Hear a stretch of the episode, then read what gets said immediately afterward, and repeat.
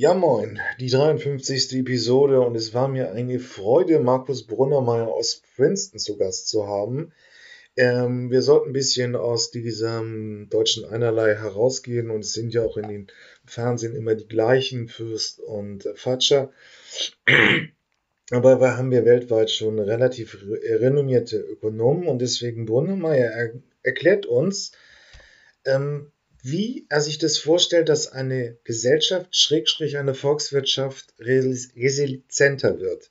Das kennt man aus der Psychologie. Menschen, die mit Schicksalsschlägen äh, zurecht äh, besser klarkommen als andere, sind resilienter. Und wir übertragen das Konzept mal auf Gesellschaften. Wir haben den Schock mit Corona gehabt. Was hat uns geholfen? Was hat äh, Gesellschaften an sich geholfen?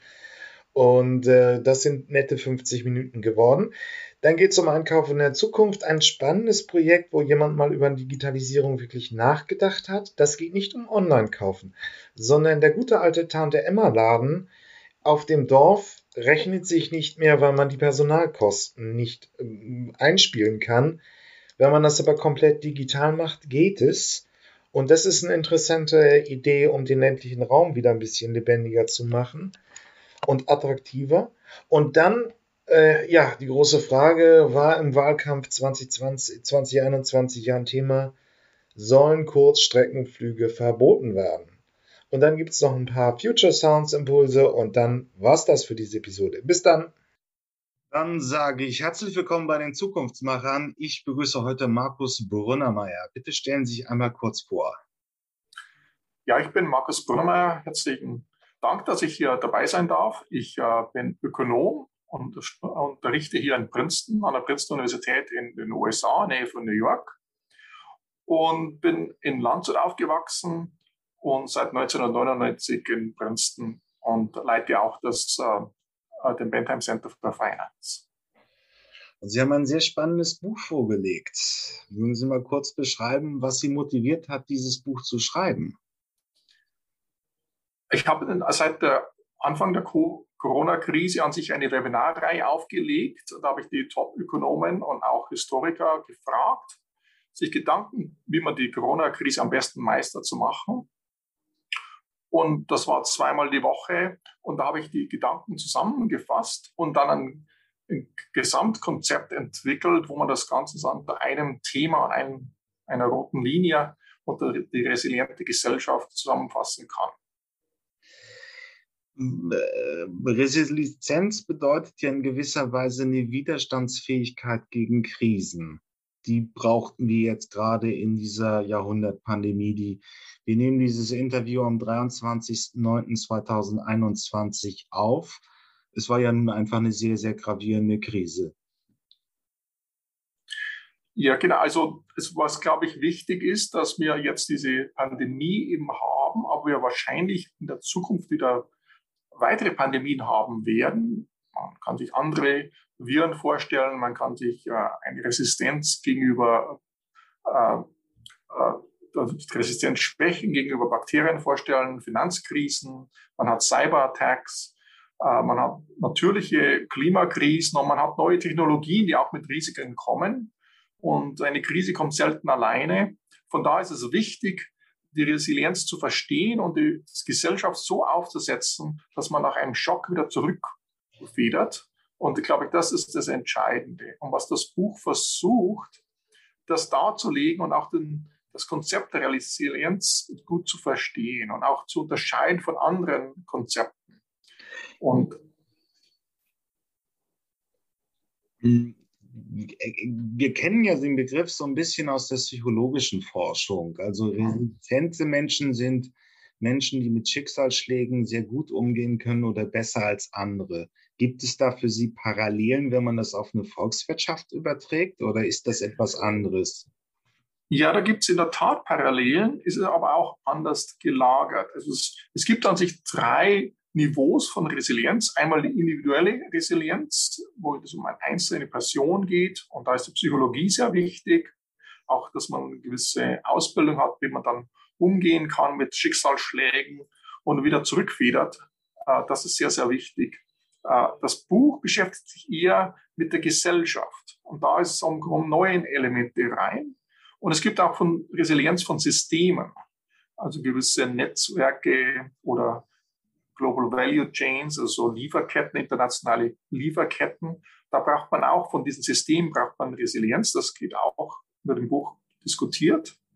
Aber für die Gesellschaft, was wichtig ist, sind es so externe Effekte, die man ausübt. Wenn ich irgendwas mache, dann werde ich entweder positive oder negative externe Effekte auf andere ausüben. Und das nennt man in der Ökonomie Externalitäten. Die können positiv oder negativ sein. Und die soll man, sollte an sich, sie sollten kontrolliert werden. Aber die externen Effekte an sich selber sind nicht so problematisch. Die werden problematisch, wenn dann es dann zu Rückkopplungseffekten kommt. Und hier ist ein Beispiel, zum Beispiel, ich mache irgendwas, das führt zu einem negativen externalen Effekt zu jemand anderem aus, der reagiert darauf und das kommt dann wieder zurück und das führt dann auch zum negativen Effekt auf mich aus, ein Rückkopplungseffekt und dann reagiere ich wieder darauf und dann kommt so eine Spirale, wo dann das Ganze immer schlimmer wird. Und das ist, glaube ich, in, in der Gesellschaft, da kommen neue Elemente von Resilienz äh, dazu. Und das muss man eben versuchen zu vermeiden. Solche Situationen oder man sollte die Gesellschaft nicht so aufsetzen, dass es zu diesen Rückkopplungseffekten kommt. Und diese sind äh, sehr wichtig zu beachten. Und das wird im Buch dann diskutiert. Ähm, eine Externalität ist für mich im Prinzip ja, wenn ich ein denkmalgeschütztes Haus äh, instand setze und damit historische Bausubstanz äh, erhalte, bekomme, äh, erschaffe ich eine positive externe, externen Effekt. Und deswegen wird es ja auch teilweise von Staaten gefördert. Die Corona-Pandemie war im Prinzip der, das Gegenbeispiel für den negativen externen Effekt. Ich habe eine Krankheit, trage die weiter, an denen andere Menschen sterben können oder schwere Krankheitsverläufe haben. Wenn da jetzt hatten wir also im Prinzip ein, Szenario für eine sehr Ausbreitung eines negativen externen Effektes, nämlich eben die Corona-Pandemie. Wir konnten uns gegenseitig schwer gefährden oder töten. Und die Frage ist halt, wann führt diese, dieser negative Extern zu einer schlechten Rückkopplung? Also wann bricht dann wirklich ein gesellschaftliches Gefüge zusammen? Ja, zum, genau, wenn man diese negativen Externalitäten hat und wenn dann Leute darauf äh, so reagieren, dass sie an sich nichts machen und dann nicht dementsprechend einen Mundschutz tragen oder andere Initiativen ergreifen. Zum Beispiel sich impfen lassen wird dann eine Gegen, eine positive Externalität ja. ausüben. Und deswegen soll der Staat es da auch subventionieren, dass sich Leute impfen lassen, um diese positiven Externalitäten äh, dann auszuüben. Das hat dann eine Rückkopplungseffekte, die dann positiv sind. Und die negativen sollte man eben ausschließen. Es gibt diese Feedback-Effekte durch die Externalitäten und es gibt da andere Probleme, auch die auch die Resilienz zerstören. ein zweites Problem sind sogenannte Fallen oder Traps, wo man dann in eine Falle reinfällt und man kommt nicht mehr raus. Also man, Resilienz ist ja, geht ja darum, dass man wieder zurückfedert. Und wenn man in eine Falle kommt, dann kann man nicht mehr zurückfedern. Von da sollte man nicht nur grob einfach Risiko vermeiden, sondern man sollte darauf achten, welche Risiken hat man. Hat man gewisse Risiken, wenn der Schock kommt, dass ich dann in einer Falle bin und komme dann nicht mehr zurück, dann ist das wesentlich gefährlicher, als wenn ich einen Schock habe, bei dem ich dann später wieder zurückkommen kann, auch wenn es ein bisschen dauert. Und das hilft auch, also die Unterscheidung zwischen, dass man Risiko um jeden Preis vermeiden soll, ist wahrscheinlich nicht das Optimale. Man sollte an sich versuchen, die Risiken herauszufiltern, die an sich zu äh, diese Resilienz zerstören. Ähm, das, wenn ich es mal übertrage, wäre, dass man sollte auch in diesen Krisensituationen äh, im, in einem gewissen handlungsfähig, handelt, handlungsfähig bleiben. Also nicht, in, nicht ähm, praktisch ähm, diese, die, die immer noch in der Lage sein, die Risiken halbwegs rational abzuwägen und dann eine entsprechende Handlungslogik in diesem Risikoszenario einer Pandemie oder einer Klimaeinwirkung, wie auch immer, beibehalten können. Genau, also es ist sehr, sehr wichtig, äh, dass man handlungsfähig bleibt und dass man auch agil darauf reagieren kann. Dass man so darauf reagiert, dass nicht das Ganze schwieriger wird und komplizierter wird, sondern dass man auch dann Lösungsansätze findet. Und zum Beispiel in der Corona-Krise war die Reaktion von BioNTech und anderen Firmen da sehr schnell neue Technologien zu entwickeln, um neue Impfstoffe zu entwickeln, war sich eine Reaktion darauf und die dann zur Resilienz führt. Und man muss an sich in der Gesellschaft Andersdenkende zulassen, die neue Wege gehen, um nicht nur diese Krise einzudämmen, sondern auch irgendwie wieder zurückzukommen. Und das kann der bisherige Zustand sein, also vor der Krise. Es kann aber auch ein New Normal sein oder ein, ein neuer Weg, was Neues. Ähm, wie zum Beispiel die Tatsache, dass wir jetzt diese Impfstoffe haben gegen äh, den Coronavirus, wird auch vielleicht auch uns helfen für Malaria, wird auch uns helfen, die Krebsbehandlung zu verbessern. Und da kommt es dann auch äh, zu Verbesserungen in der Hinsicht. Aber die Wichtigkeit ist, dass man Andersdenkende zulässt, dass man offen ist gegenüber Innovationen, sodass man auch wieder zurückfedern kann. Und die Flexibilität, die Agilität, das ist sehr, sehr wichtig, auch das im Gesellschaftlichen zu haben, dass man dementsprechend darauf reagieren kann. Und das ist ein Unterschied, wenn ich das kurz sagen darf, zur Robustness oder Widerstandsfähigkeit. Und die Robustness ist an sich, man will an sich jeden Schock unmittelbar abblocken. Das ist ein Bild, das ich an sich häufig benutzte, ist, dass man zum einen hat die Eiche und zum anderen hat man äh, ein Schilf. Und wenn man die Eiche vergleicht mit dem Schilf, es scheint so, wenn dann Sturm kommt, dass die Eiche wesentlich robuster ist und sich nicht irgendwie nachgibt und ganz starr steht, wohingegen äh, das Schilf sich ständig im Wind äh, bewegt und hin und her geht. Und am Ende des Tages, wenn der Wind sehr, sehr stark wird, dann wird die Eiche umfallen, aber das Schilf nicht. Und da gibt es eine berühmte Fabel ähm, von La Fontaine, äh, einem französischen Dichter vom 17. Jahrhundert, der das auch so vergleicht und sagt, an sich, die, das Schilf ist wesentlich resilienter, weil es scheint aus, dass das Schilf ja sehr schwach und ständige Bewegung und sehr volatil und, äh, und risikoreich. Aber am Ende des Tages ähm, wenn die Robustness-Barriere der, der Eiche gebrochen wird und die Eiche umfällt, kann die Eiche nicht mehr aufstehen, während das Schilf immer wieder aufstehen kann. Und da sagt im Gedicht wird dann gesagt, sagt dann das Schilf zur Eiche, also eine Fabel. Ich äh, beuge mich, aber ich breche nicht. Und ich glaube, das ist wichtig in der Resilienz, dass man flexibel ist und ständig den äh, auch nachgibt, möglicherweise temporär, aber dann auch wieder zurückfedern kann. Und das Zurückfedern ist an sich das Wichtige. Und ich habe das auch im Finance-Zusammenhang und in anderen ökonomischen Zusammenhang, nenne ich das Volatilitätsparadox. Es scheint so, dass das Schilf sehr volatil ist und sehr schwach. Aber am Ende des Tages ist an sich das Schilf resilienter und es steht besser da. Und ich glaube, das ist sehr wichtig zu verstehen. Das heißt auch, dass man sich gewissen Risiken aussetzt, äh, weil man dann auch lernt, mit Risiken umzugehen, wie man auf Risiken reagieren kann. Also man will nicht alle Risiken abblocken. Man ist so ein bisschen, wenn man äh, Kinder erzieht, ist auch so, dass man die Kinder gewissen Risiken aussetzt, wenn, damit sie erwachsen werden und wenn sie dann erwachsen sind, dementsprechend äh, darauf reagieren können. Oder auch das äh, menschliche Immunsystem ist auch so angelegt, äh, wenn das Immunsystem gewissen Bakterien ausgesetzt ist, kann sie auch dann später bei größeren Anschlägen besser darauf reagieren. Und, und das, in, das ist eben das Volatilitätsparadox, dass an sich eine sehr sterile Umwelt zu haben, kann langfristig problematischer sein, als wenn man gewissen Schocks ausgesetzt ist, kleineren Schocks, und dann lernt, mit diesen Schocks umzugehen und darauf agil zu reagieren, zu reagieren. Und das ist, glaube ich, sehr, sehr wichtig auch für die ganze Gesellschaft. Gut. Ähm, den Randaspekt, ähm, da gab es einen sehr schönen, auch sehr einfach verständlichen Artikel im Spiegel über die beiden Biotech-Gründer. Diesen, äh, die haben, die, sie haben ja diesen Zusammenhang angesprochen, ähm, dass praktisch der neue Impfstoff gegen Corona auch die Türen zu neuen Impfstoffen öffnen könnte. Ja. Ähm, wer das nochmal hier vertiefen kann, ich packe den Artikel vom Spiegel in die Shownotes dieser Episode.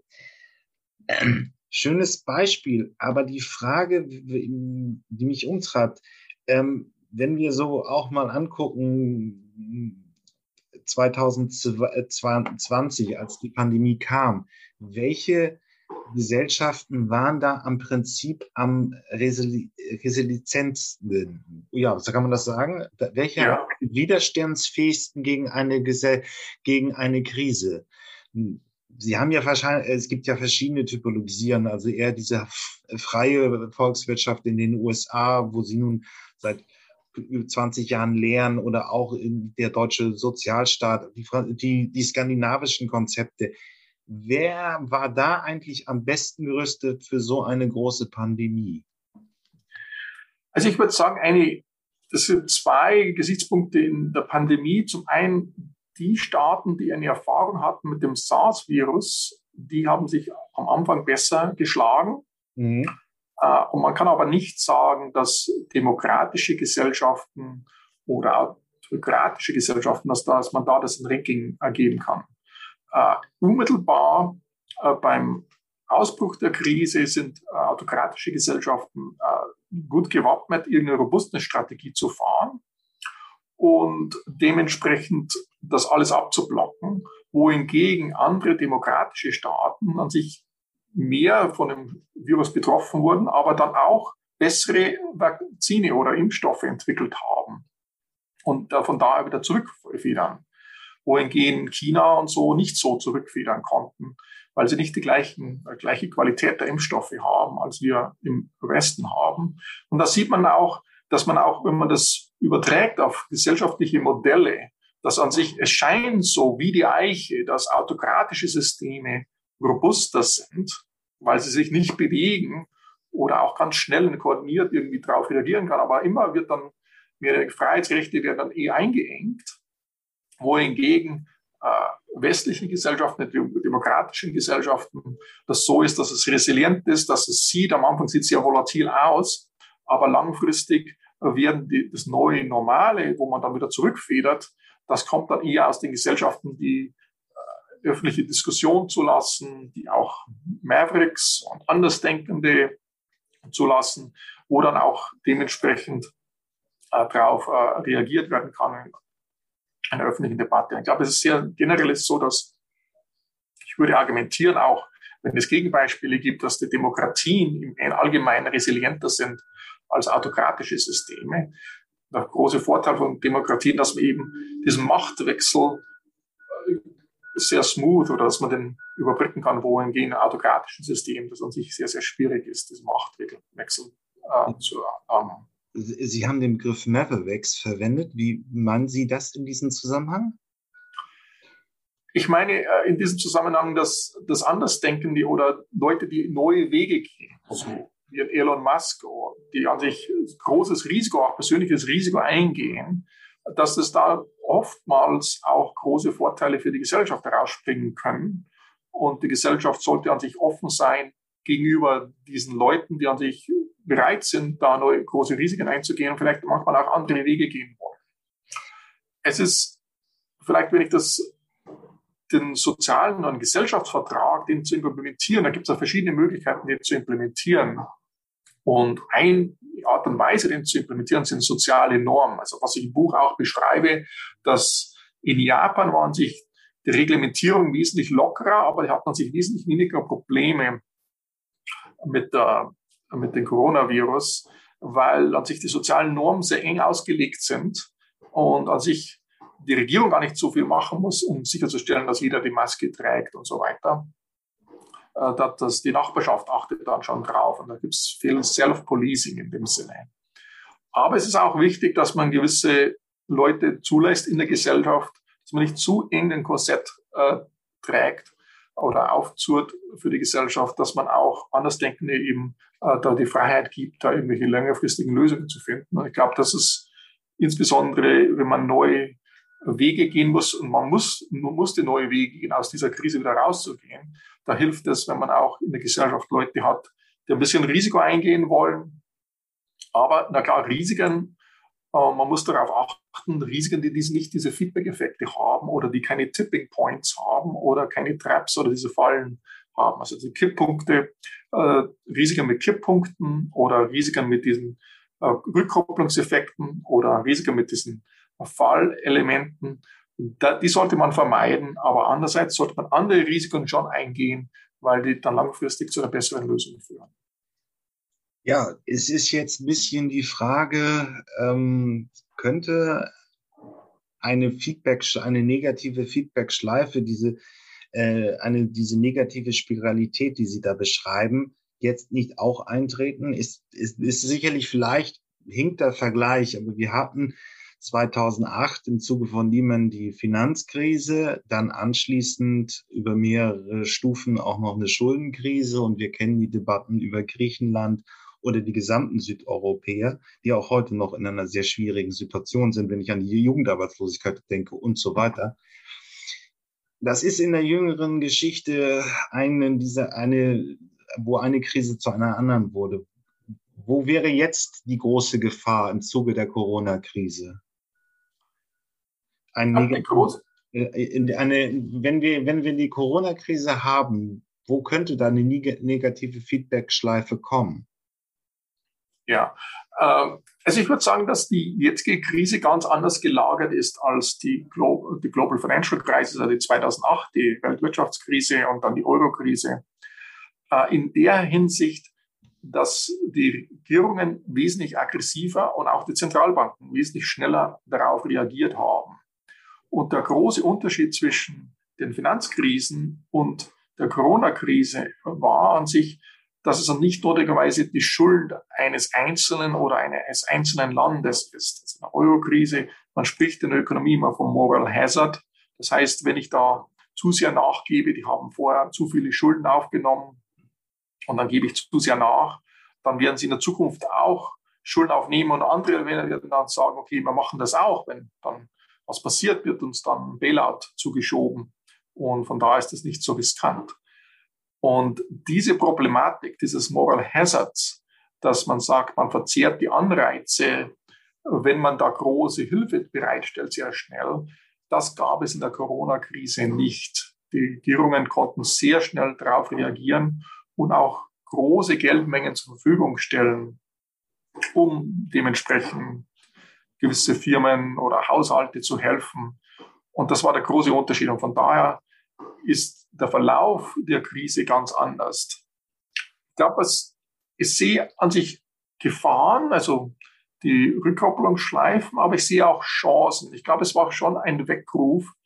Äh, die Corona-Krise hat gewisse Schwächen in der Gesellschaft aufgezeigt. Aber es hat auch die Tatsache, dass man die Schwächen jetzt besser kennt, gibt es auch Möglichkeiten, diese zu bewerkstelligen und diese aufzuheben. Und sie hat auch in gewisse Innovationen, zu gewissen Innovationen geführt. Also wenn man sich zum Beispiel das Working from Home oder das Heimoffice sich vor Augen hält, das war unvorstellbar. Und es wäre auch sehr, sehr schwierig, das durchzusetzen, weil so viele soziale Normen angepasst werden müssen, um äh, das Heimoffice attraktiv zu machen. Das ist nur ein Beispiel. Aber ich glaube, was genauso wichtig ist, ist äh, die Telemedizin. Äh, dass ja, man muss nicht mehr zum Arzt gehen, man kann die Telemedizin viel jetzt schon erreichen. Das ist ein Riesendurchbruch und wird auch sehr die Kosten für die Medizin einsparen. Und wie ich schon erwähnt habe vorher, äh, die ganzen Bereiche in Life Sciences, und ich kann mir insbesondere für Deutschland vorstellen, dass Deutschland da einen großen Sprung nach vorne macht in Life Sciences und eine neue Industrie entstehen wird, die sehr, sehr wichtig werden wird für Deutschland und heutzutage noch unterschätzt wird. Ähm, aber es ist eben wichtig für Deutschland auch, gegeben die Altersstruktur der deutschen Bevölkerung. Hm, vielleicht ist das jetzt beim Hörer noch nicht so angekommen. Ähm, der Moral Hazard war im Prinzip wenn wir das auf Griechenland verengen, dass die Griechen ähm, durch, die, äh, durch die Schuldenkrise praktisch zahlungsunfähig waren. Wir haben ihnen Hilfsmittel, äh, die Europäische Union hat ihnen Hilfsmittel gegeben. Andererseits hatten die ähm, Griechen auch nur sehr bedingt dann überhaupt den Anreiz, Strukturreformen einzuleiten, weil wir ihnen immer Geld gegeben haben. Und so eine Parallele sehen Sie heute nicht mehr unbedingt, wenn wir jetzt die über die Hilfsgelder, die im Zuge der Corona-Pandemie geflossen sind und auch noch fließen werden, reden. Verstehe ich das richtig? Das ist richtig. Also in der Griechenland-Krise wurde immer argumentiert, vorher haben die Griechen sehr viele Schulden aufgenommen, das waren sie nicht verantwortlich, die haben auch die Bücher äh, falsch, äh, die waren falsch, also wurden falsche Zahlen angegeben. Und von daher äh, war es an sich die Schuld zum großen Teil der Griechen. Äh, das war das Argument. Und wenn man jetzt hier einfach aushilft, dann werden sie für das schlechte Verhalten an sich nicht bestraft. Und das ist das Moral Hazard. Und wenn man die nicht bestraft, werden die anderen Nationen das auch nachmachen. Und das würde dann möglicherweise die Europäische Union in Schwierigkeiten bringen. Und diese Gedanken gab es eben in der Corona-Krise überhaupt nicht. Man hat gesehen, dass zuerst Italien von der Corona-Krise am stärksten betroffen war. Und es war an sich nicht die Schuld der Italiener oder sonst irgendwas, sondern man hat dann durch größere Rettungspakete, die dann auch aufgelegt wurden, von Macron initiiert und dann von Angela Merkel dann mitgetragen. Äh, das hat an sich sehr, sehr wichtig dazu beigetragen, dass die Europäische Union wieder stabilisiert wurde. Und es gab eben diese Schuldfrage, nicht wessen Schuld war es, dass wir in diese missliche Lage geraten sind. Und, äh, und das macht eben das Zurückfedern oder das Aushelfen wesentlich einfacher, politisch einfacher und auch äh, von den Folgewirkungen einfacher.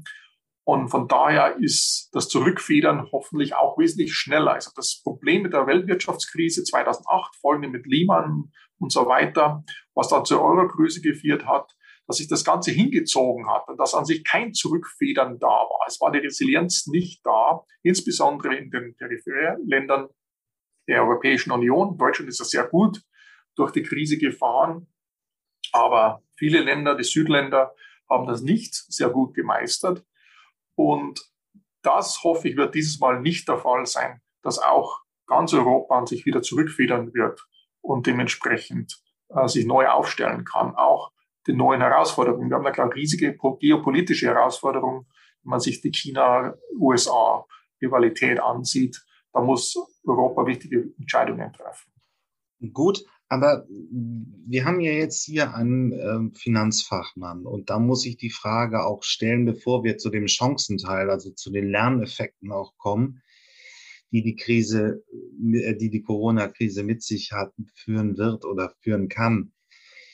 Hm, ist es, sind die, wir haben jetzt in Deutschland eine gewisse Debatte in den Medien über Inflationsszenarien, einfach weil letztes Jahr viel Geld da war, aber wenig gekauft werden konnte ein historischer Höchststand auf äh, das Vierjahreshoch ist auch erreicht worden. Dann stellt sich damit ja auch irgendwo noch verbunden die Frage, ähm, das Ganze könnte jetzt noch dazu führen, dass ähm, die Banken in Schieflage kommen. Eine gewisse Bedrohung hat man jedenfalls äh, im letzten Jahr gesehen an fachkundiger Stelle. Ist es realistisch, dass wir aus der Corona-Krise wieder in eine Finanzmarktkrise kommen? Es ist äh, schwierig vorherzusehen. Ich würde auch nicht sagen, es ist nicht auszuschließen, äh, dass wir, wir werden ja Herausforderungen haben. Die Höhe Staatsverschuldung ist hochgegangen auf der ganzen Welt.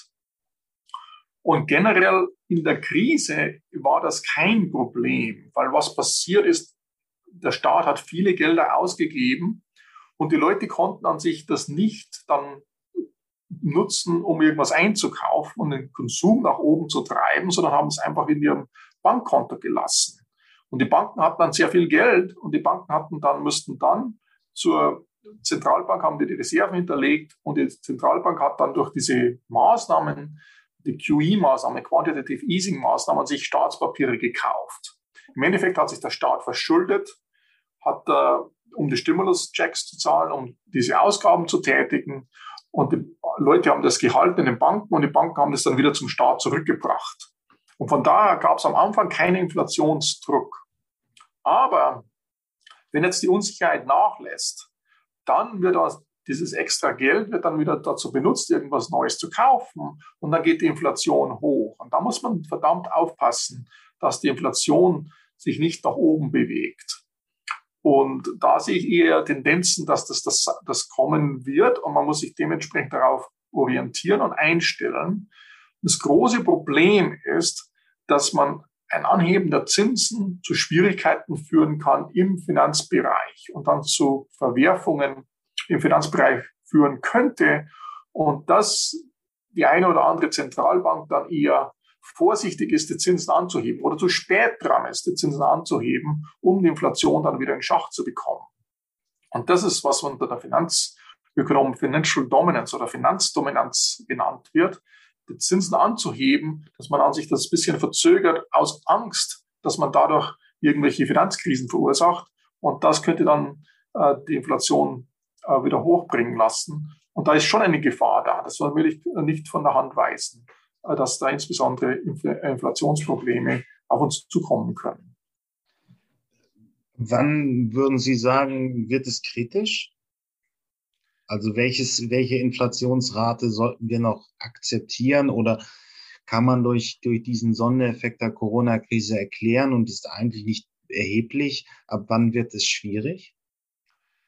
Also ich würde sagen, es gibt zwei, ich würde unterscheiden USA und Europa. Der Vorteil von Europa ist, dass die USA an sich ein bisschen zeitlich voraus ist. Die USA ist wesentlich aggressiver und wesentlich hat höhere Inflationsraten als Europa.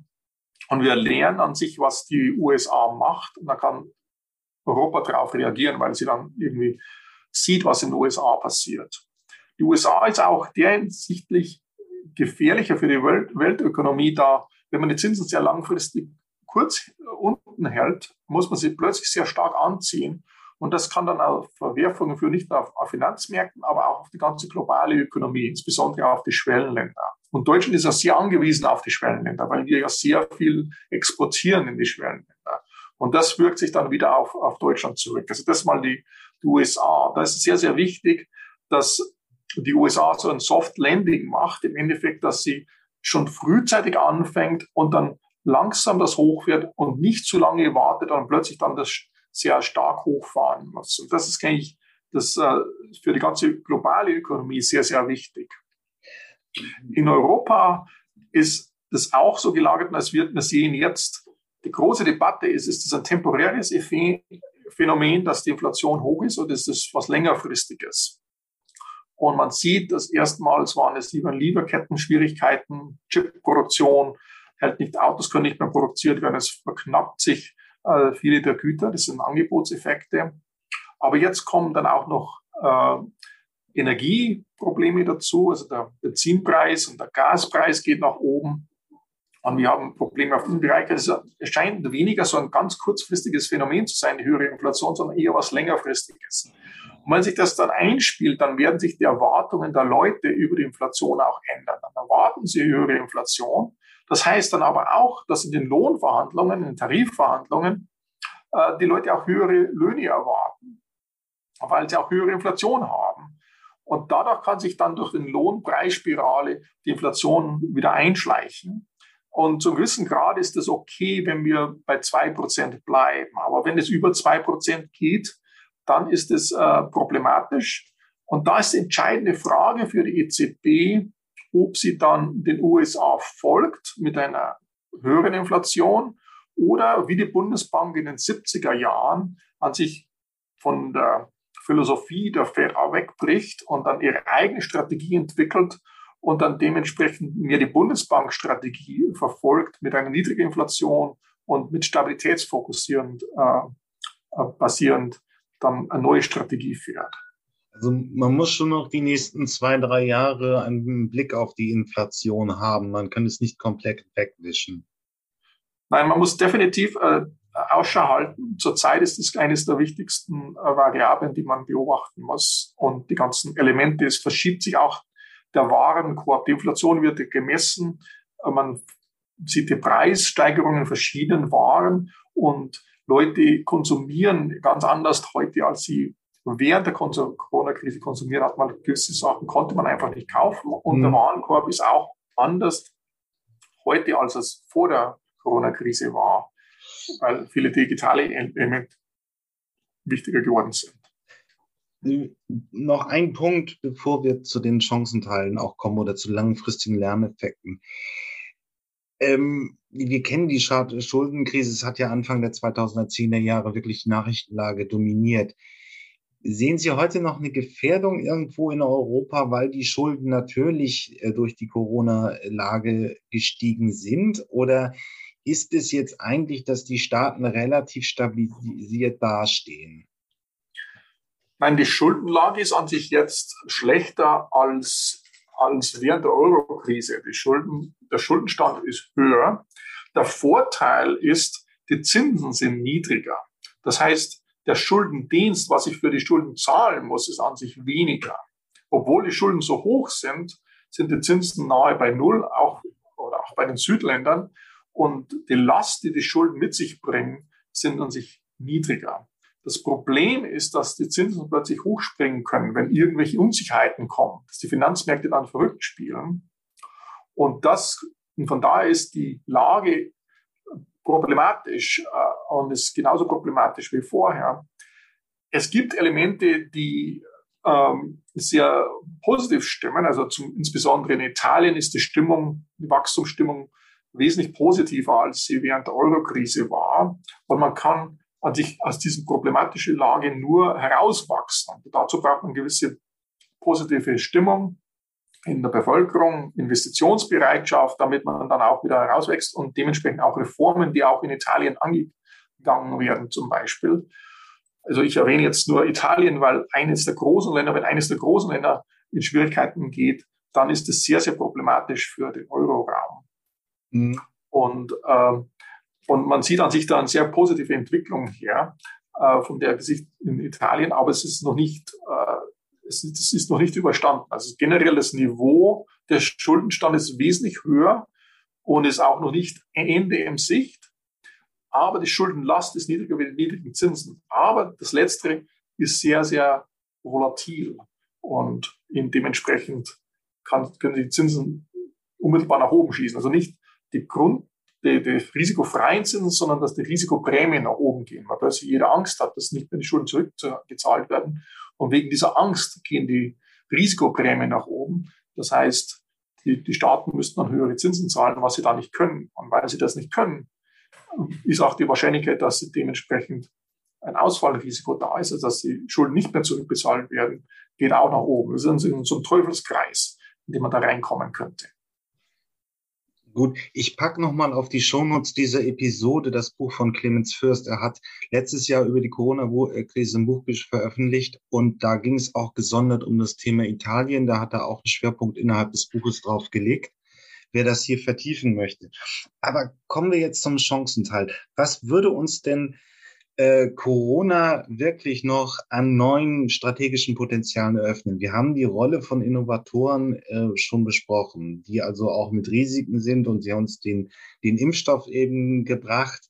Aber wo könnte das nach der Corona-Zeit, in den Krisen, die jetzt noch kommen werden, das ist wahrscheinlich der Klimawandel in, an gewissen, in, in gewissen Punkten, aber auch Fragen wie, wie zum Beispiel noch neue Pandemien, wo könnte uns das noch äh, weiterführen?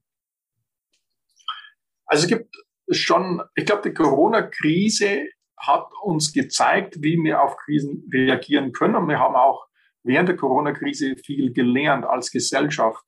Äh, und unterschiedliche Gesellschaften haben unterschiedliche Sachen gelernt. Und die nächste Krise können wir wahrscheinlich besser meistern, wenn da jede Krise auch gewisse Ähnlichkeiten hat. Jede Krise ist anders gelagert, aber hat auch gewisse Ähnlichkeiten, die zu meistern. Und ich erwarte an sich schon, äh, dass an sich Finanzkrisen werden immer kommen. Die sind an sich nicht zu vermeiden. Aber was wichtig ist, dass man auch diesen wieder zurückfedert. Ich könnte mir vorstellen, dass Cyberattacks wesentlich gravierender werden könnten äh, und wir dementsprechend damit leben müssen, dass ganze Bereiche des des Lebens abgeschnitten werden für eine gewisse Zeit und wir dementsprechend dann leben, damit leben müssen und wir müssen uns darauf vorbereiten. Es war ja, es gab schon eine Kommission für eine Pandemie, aber die hat keiner sich vorher so richtig ernst genommen. Aber ich glaube, jetzt werden so Krisenmanagement wird an sich wesentlich ernster genommen. Und das hilft dann auch in der Politik oder auch bei Firmen, dass man sich auf diese Krisen eben vorbereitet. Und diese Vorbereitung auf Krisen ist sehr, sehr wichtig. Und was ich da eben betonen will, ist, dass man an sich nicht, man kann alle Krisen einfach nicht vermeiden. Es gibt keine, keine Robustness. Man kann sich aber darauf einstellen, dass man eine Flexibilität hat, dass man sich dementsprechend darauf reagieren kann. Also Lieferketten, die so just in time sind, äh, mit keinen Redundanzen, dass man nur die Kosten minimiert, ist nicht die optimale Strategie. Man will ein bisschen Redundanzen, gewisse extra Buffer haben, dass dementsprechend man darauf reagieren kann. Man hat auch gesehen mit der Flutkatastrophe, dass natürliche Desasters also immer wahrscheinlicher werden. Man muss uns auf das einstellen und dementsprechend äh, uns vorbereiten und lokal dann auch schnell darauf reagieren können. Aber ich glaube, die größte Herausforderung werden wahrscheinlich neue Technologien sein, die auch viele ethische Fragen aufwerfen. Äh, insbesondere, wenn wir irgendwelche Organe äh, züchten, die wir einbauen. Das hat große Vorteile. Ich beschreibe das am Ende des Kapitel, am Ende des Buches, im letzten Kapitel, hat große Vorteile, dass man plötzlich auch ist.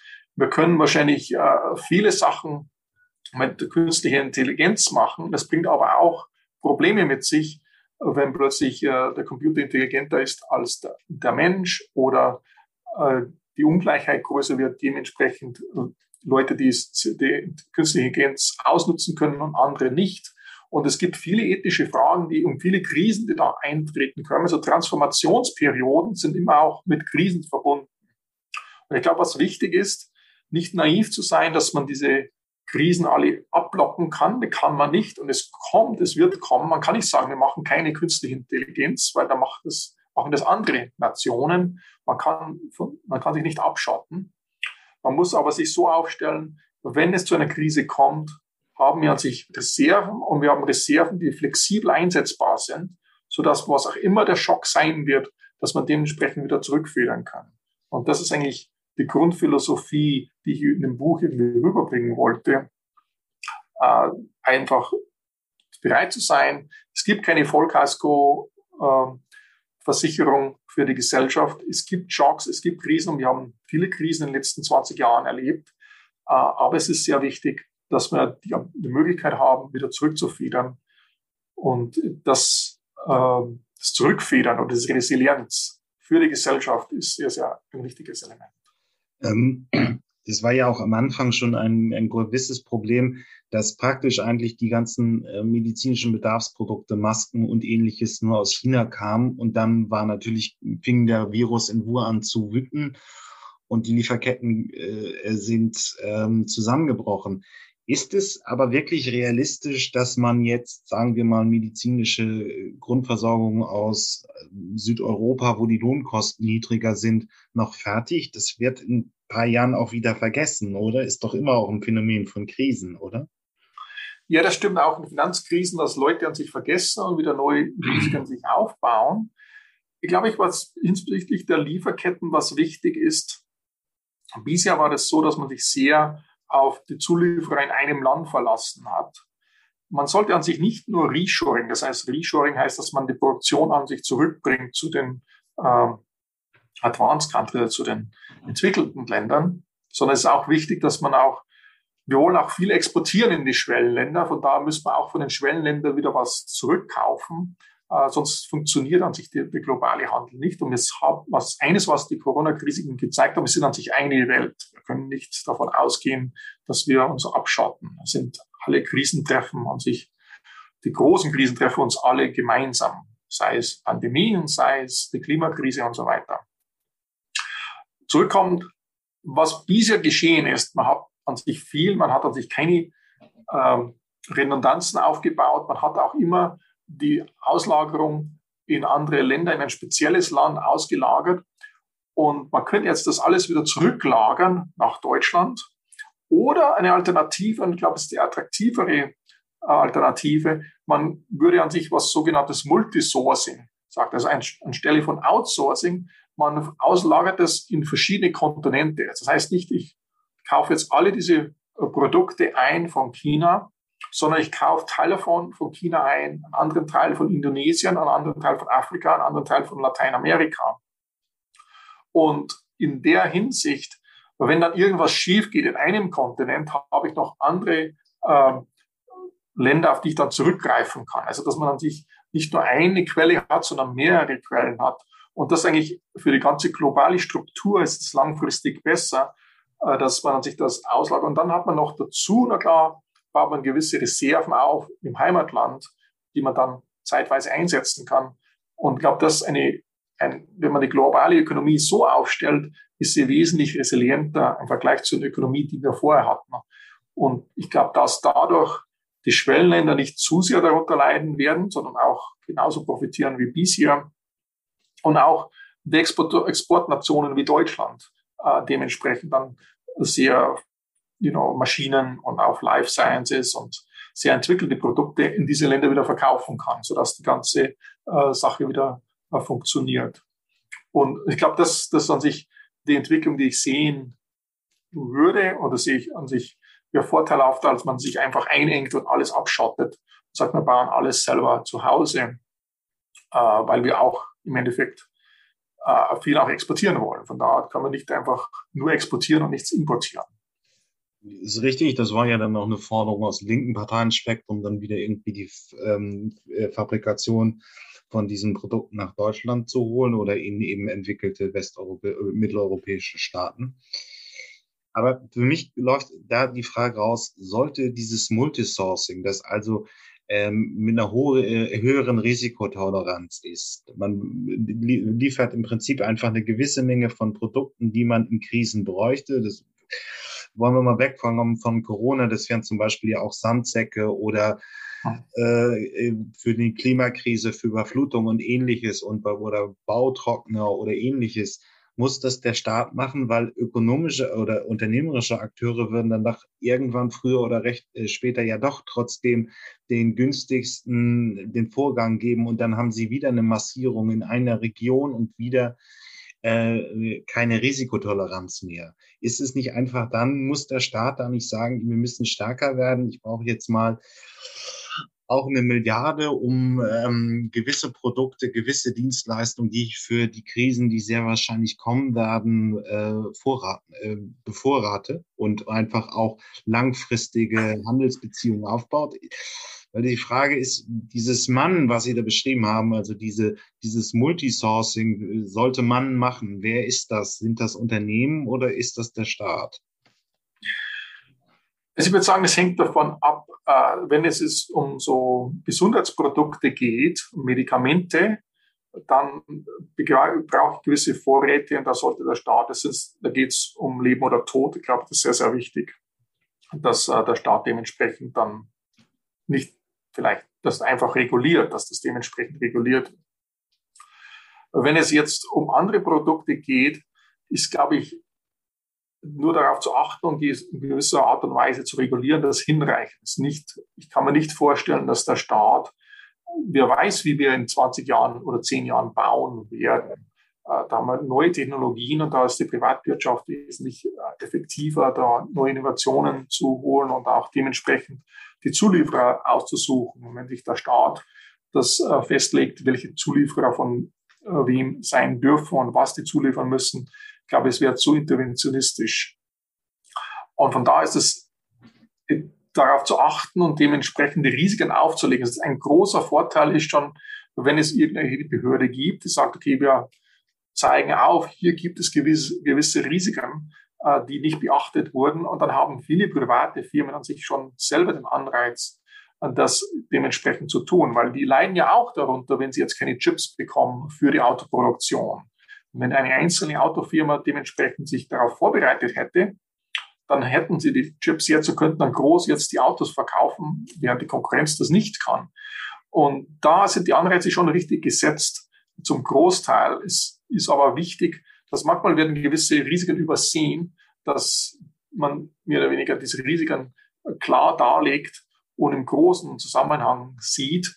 Und da ist wichtig, dass irgendwelche Institutionen, es können Thinktanks sein, es können andere Institutionen sein, dementsprechend diese Risiken aufzeigen und irgendeinen Finger drauf tun, anstelle, dass man sagt, ich will jetzt da groß vorschreiben, wo welches Land von wem da importiert werden muss und von welchem nicht. Also praktisch die, die Kernbedürfnisse, Gesundheit, Sicherheit und ähnliches, das ist eher eine staatliche Aufgabe und der Rest ist dann irgendwo eine Sache der Branchen oder der Unternehmen in diesen Branchen.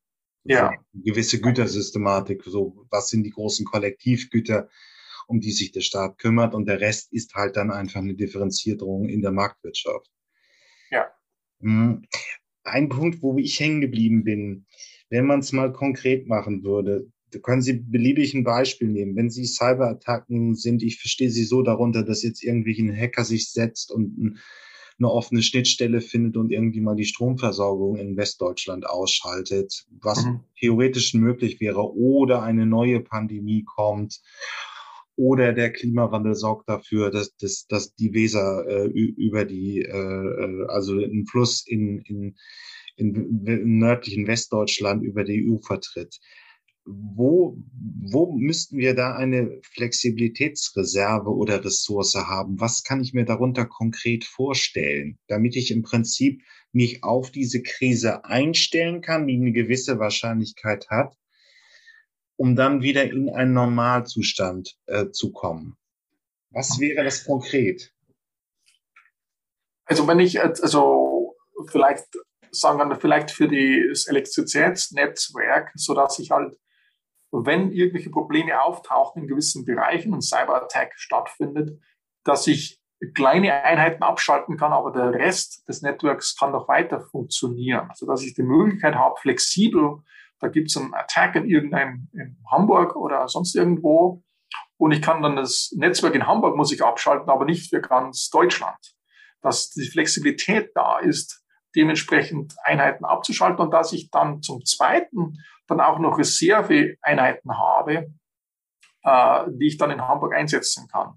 Aber wie ich jetzt das in der Elektrizitäts Seite machen würde, dann bin ich überfragt, weil ich sich äh, kein Experte bin auf diesem Gebiet. Das ist, ich habe das eher im Abstrakten äh, dargelegt.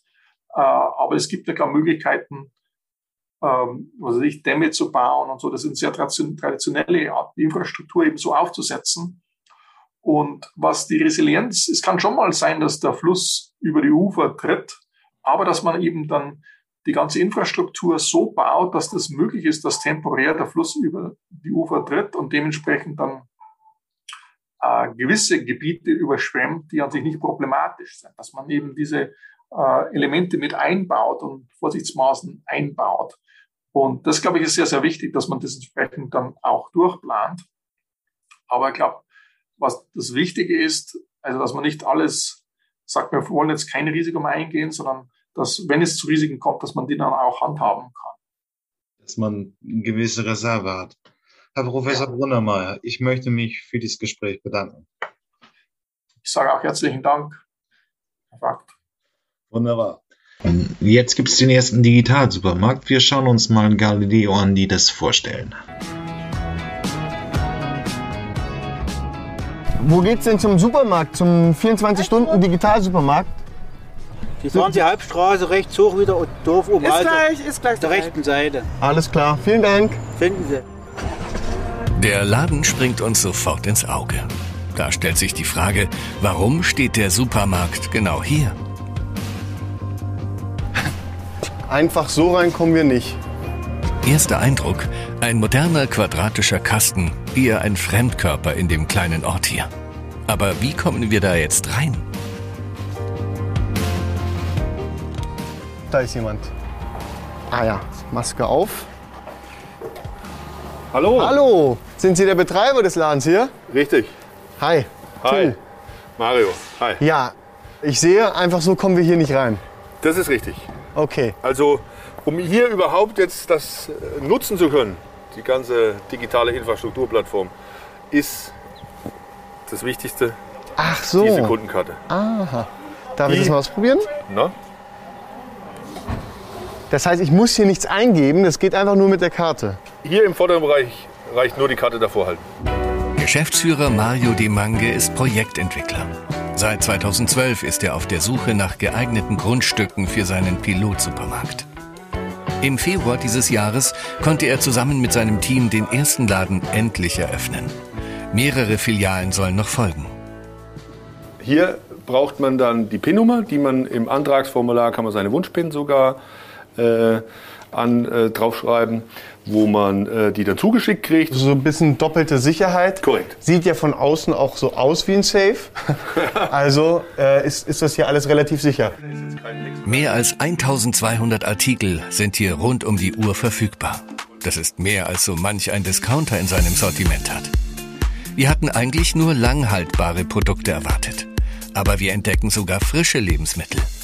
Eine lokale Fleischerei liefert täglich Wurst und Fleisch.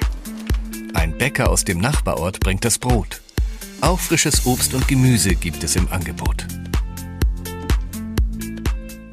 Sehr, sehr, sehr ordentlich. Das ist das Erste, was mir tatsächlich auffällt. Das Ordentliche hat eigentlich oder bedingt dem, dass hier äh, eine Standortverantwortliche gibt und die kommt hierher und jeden Morgen schaut sich das hier eine halbe Stunde an, reinigt das, läuft da durch, rückt das eine gerade oder das eine oder andere und äh, tut eben die Bestellung, wenn was ausgelöst wurde, von dem Warenwirtschaftssystem einräumen. Ich verstehe, also ganz ohne Personal Geht es funktioniert das nicht. Genau. Ja.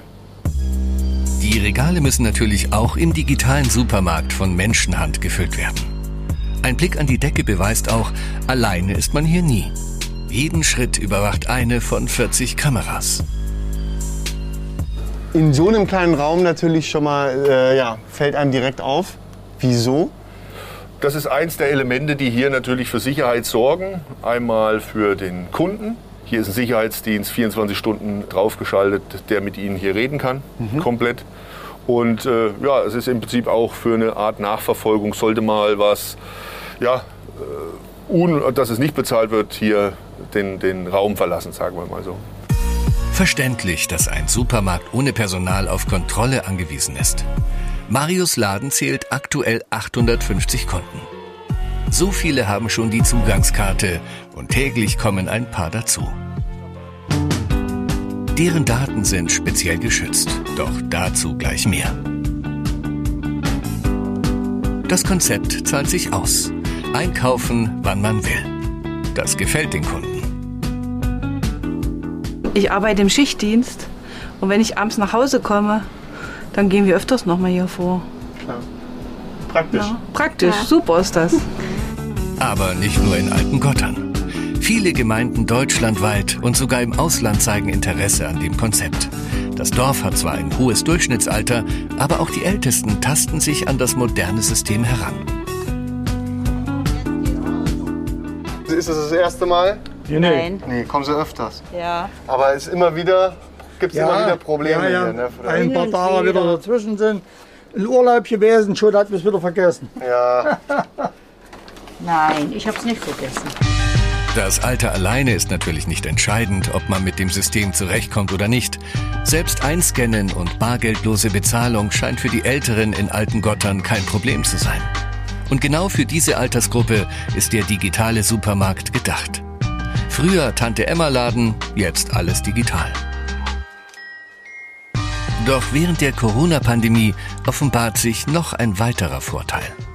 Sie konnten rund um die Uhr einkaufen, es gab keine, keinen Andrang. Wir konnten das alles von der Ferne aus steuern, hier die Zutrittsthematik. Das heißt, wenn, äh, wo, die, wo der Lockdown war, haben wir hier drei Leute reingelassen. Und äh, mehr ging nicht, der Rest musste warten, bis die eben wieder raus waren durch die Schleusen und dann kamen die nächsten rein. Und das haben natürlich auch viele dann gemerkt, die gesagt haben, Mensch, das ist cool und haben das jetzt weiter so, das Einkaufsverhalten und kommen jetzt, wie gesagt, auch und machen hier äh, Familieneinkauf. Krisensicher. Apropos sicher. Wie schützt Mario seinen Laden und die Daten seiner Kunden vor Angriffen aus dem Netz? kein Empfang. Das könnten Sie dann über, über das offene WLAN machen.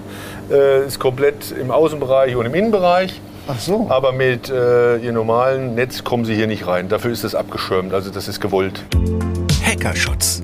Damit der Hightech-Kasten auch nicht vom Telefonnetz gestört oder sogar technisch manipuliert wird, läuft alles über separate Netzwerke. Das Sicherheitssystem ist somit komplett abgeschirmt. Nun möchten wir alles auch selbst einmal ausprobieren und schicken unseren Redakteur zum Einkaufen. Die Kasse zum selber scannen funktioniert ähnlich, wie man es von anderen Supermärkten kennt. Ihr Einkauf kostet 16,48 Euro. Vielen Dank. Die Preise sind vergleichbar mit einem herkömmlichen Supermarkt. Zum Bezahlen braucht Till nur seine EC-Karte. Bargeld gibt es hier keins. Das Prinzip hat uns überzeugt. Aber nun wollen wir endlich wissen, was macht der Supermarkt ausgerechnet hier mitten auf dem Land? Geografisch liegt der Supermarkt in der Mitte Deutschlands. Zudem gibt es keine Konkurrenz, günstige Flächenmiete und den Bedarf. Projektleiter Mario ist überzeugt vom Standort. Bald möchte er zum Supermarkt auch noch Carsharing für seine Kunden anbieten. Wir haben hier auch ein äh, Elektroauto. Das gehört mit zum Gesamtkonzept. Für die Zukunft wird es da eine App geben, worüber sich die Kunden dieses Auto teilen. Das Elektroauto soll bald für 15 Euro im Monat allen Kunden zur Verfügung stehen, für den Großeinkauf oder für die Fahrt in den Nachbarort. Ich gehe überzeugt aus diesem Laden raus und denke mir, warum nicht überall? Ja, irgendwo ist die Idee schick, weil man einfach, ja, überall ist, ist die Versorgung auf dem Land explizit einfach total schlimm und dann mit ihren fahrenden Bussen und dann ist die Auswahl nicht so, es gibt ja so mobil, äh, äh, mobiles Ausliefern von Lebensmitteln, aber andererseits ist das nicht die Auswahl. So gesehen finde ich es eigentlich geschickt, dass er wirklich die Personalkosten spart und dann wieder so einen kleinen Tante-Emma-Laden ins Land bauen kann. Ich muss aber ganz ehrlich gesagt so sagen, bei mir stellt sich für mich langsam die Frage, da ich ohnehin eigentlich alles, was nicht Lebensmittel ist, digital einkaufe, wäre irgendwie ein Lieferservice von, von Lebensmittelherlieferanten eigentlich die bessere Option. Also, weil man in, irgendwann kann man das Auto ganz äh, abschaffen, nur da hindern halt noch so ein bisschen die, äh, die Lebensmittel, die immer gekauft werden, noch ein, aber sonst für eine Landbevölkerung ist es eigentlich eine schicke Idee. Ähm, und mit Geschäften mit, also mit Angestellten im, im Tante-Ender-Laden, im, auf dem Lande würde es sich einfach nicht rechnen. Da hat einer mal die, die Digitalisierung wirklich zum Nutze der Landbevölkerung durchdacht. Ja, um Wahlkampf 2021 hat uns auch wieder ein spannendes Thema erwischt, die Billigfliegerei. Ähm, ja, wie hat man es als ökonomische äh, Innovation gefeiert, dass es praktisch Discount-Systeme äh, so wie Aldi dann in der Luftfahrt Anfang der Nullerjahre gibt. Heute sieht man das alles kritischer. Wir machen mal einen kleinen Einstieg mit der guten Annalena Baerbock, die sich im Wahlkampf dazu wie folgt geäußert. Im Falle eines Wahlsieges will die Grünen Kanzlerkandidatin Annalena Baerbock Kurzstreckenflüge abschaffen. Auch Billigangebote bei Mallorca-Flügen zum Beispiel für 29 Euro dürfe es nicht mehr geben, wenn man es mit der Klimapolitik ernst meine, so Baerbock in der Bild am Sonntag. Es sei nicht fair, dass Bahnfahren zu Stoßzeiten teurer sei als eine Kurzstrecke mit dem Flieger. Ja, und dann spielen wir einmal das Zukunftsszenario durch, was es fürs Klima, aber eben auch für andere bedeuten würde. Ähm, wenn Kurzstreckenflüge ab, äh, verboten werden, äh, beziehungsweise versus einer Preissetzung. Und vielleicht immer kurz einen Zusammenhang. Das Problematische in der Entscheidung ist, dass man ja irgendwie eine Sache rausgreift. Äh, wenn man auf jeden Kilometer, der das Fliegen äh, bedeutet, einen Preis packen würde, wäre das anders verteilt. Also Langstreckenflüge werden teurer, aber Kurzstreckenflüge eben auch. Warum greift man hier einmal mit so einem Preis rein? Wir besteuern ja auch alles gleichmäßig. Also jeder Kilometer mit dem Auto kostet gleich viel. Ähm, und das wird hier jetzt leider vom, vom AD-Tages-Podcast nur sehr unzureichend thematisiert, aber sollte mitbedacht werden. Macht es wirklich Sinn, irgend so eine einzelne Entscheidung zu treffen. Ich verbiete Kurzstreckenflüge, lass aber Landstreckenflüge weiterfliegen und, und, und. Berlin.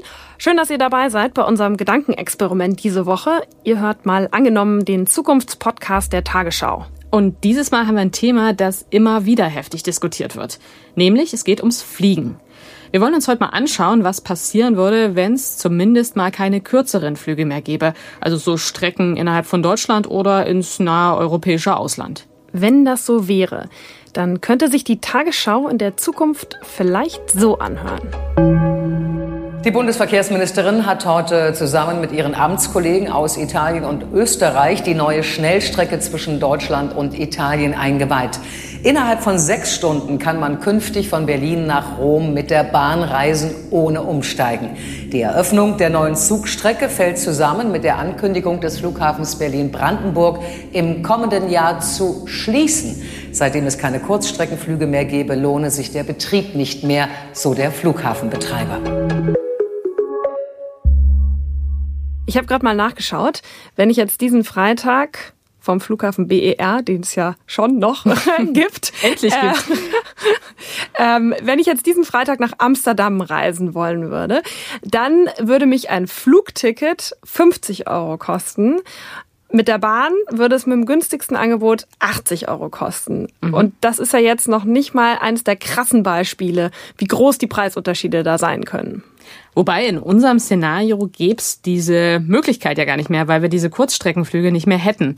Da geht es um Flüge so bis 1000, 1500 Kilometer weit. Da gibt es ja unterschiedliche Definitionen, aber in jedem Fall wären da alle Inlandsflüge dabei und auch viele der Flüge innerhalb von Europa.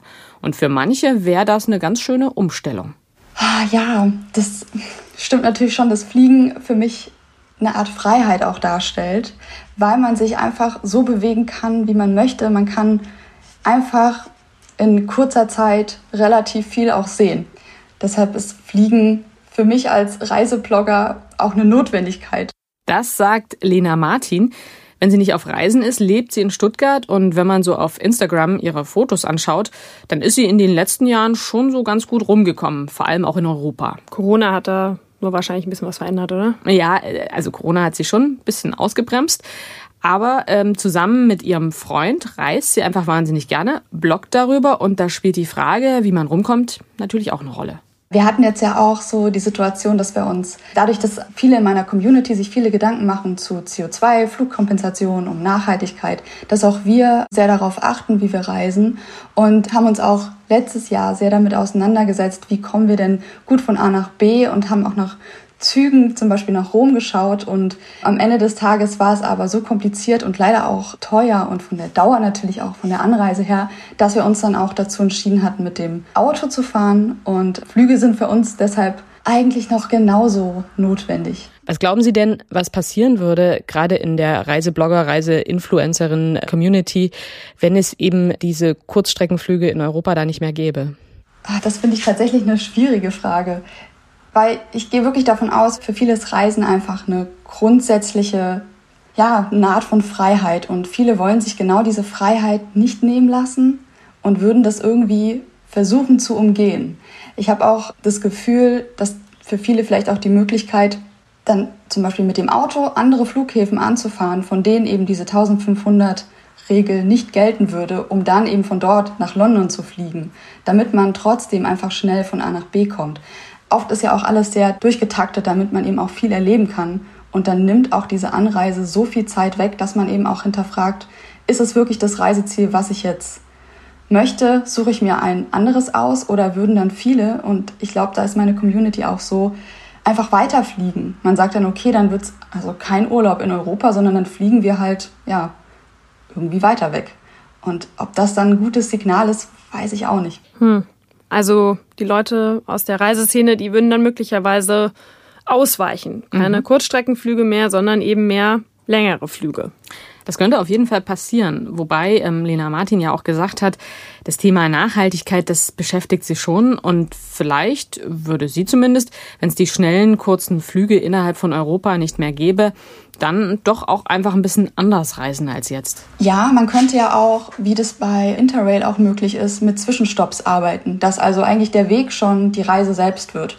Dass man einfach viele Zwischenstopps einlegt. Das finde ich eigentlich auch richtig schön wenn man so auch nochmal alles anders erleben kann und auch langsamer reist, was ja auch sehr, sehr schön ist und auch entspannend sein kann. Aber es geht dann halt der kurze Städtetrip mal eben übers Wochenende nicht mehr. Nee, der ist dann raus. Obwohl ich da sagen muss, was ich richtig toll finde, ist der TGV nach Paris. Den benutze ich super gerne. Das ist einfach eine Strecke, die macht Spaß, die geht unglaublich schnell. Und wenn es so in Europa aussehen würde, dann äh, würden, glaube ich, auch viele gerne mit der Bahn fahren. Okay, das zeigt ja schon mal, also wenn es angenehm ist und schnell geht, dann muss es gar nicht jetzt unbedingt der Flieger sein. Genau. Es geht ja in unserem Szenario auch gar nicht so sehr darum, dass die Kurzstreckenflüge jetzt per se vielleicht verboten sind, sondern die Idee ist, die gibt's einfach nicht mehr, weil hm. die rentieren sich nicht mehr, sind zu teuer geworden, Stichwort CO2-Preis, oder weil die Alternativen, also zum Beispiel die Bahn, einfach viel, viel besser geworden sind.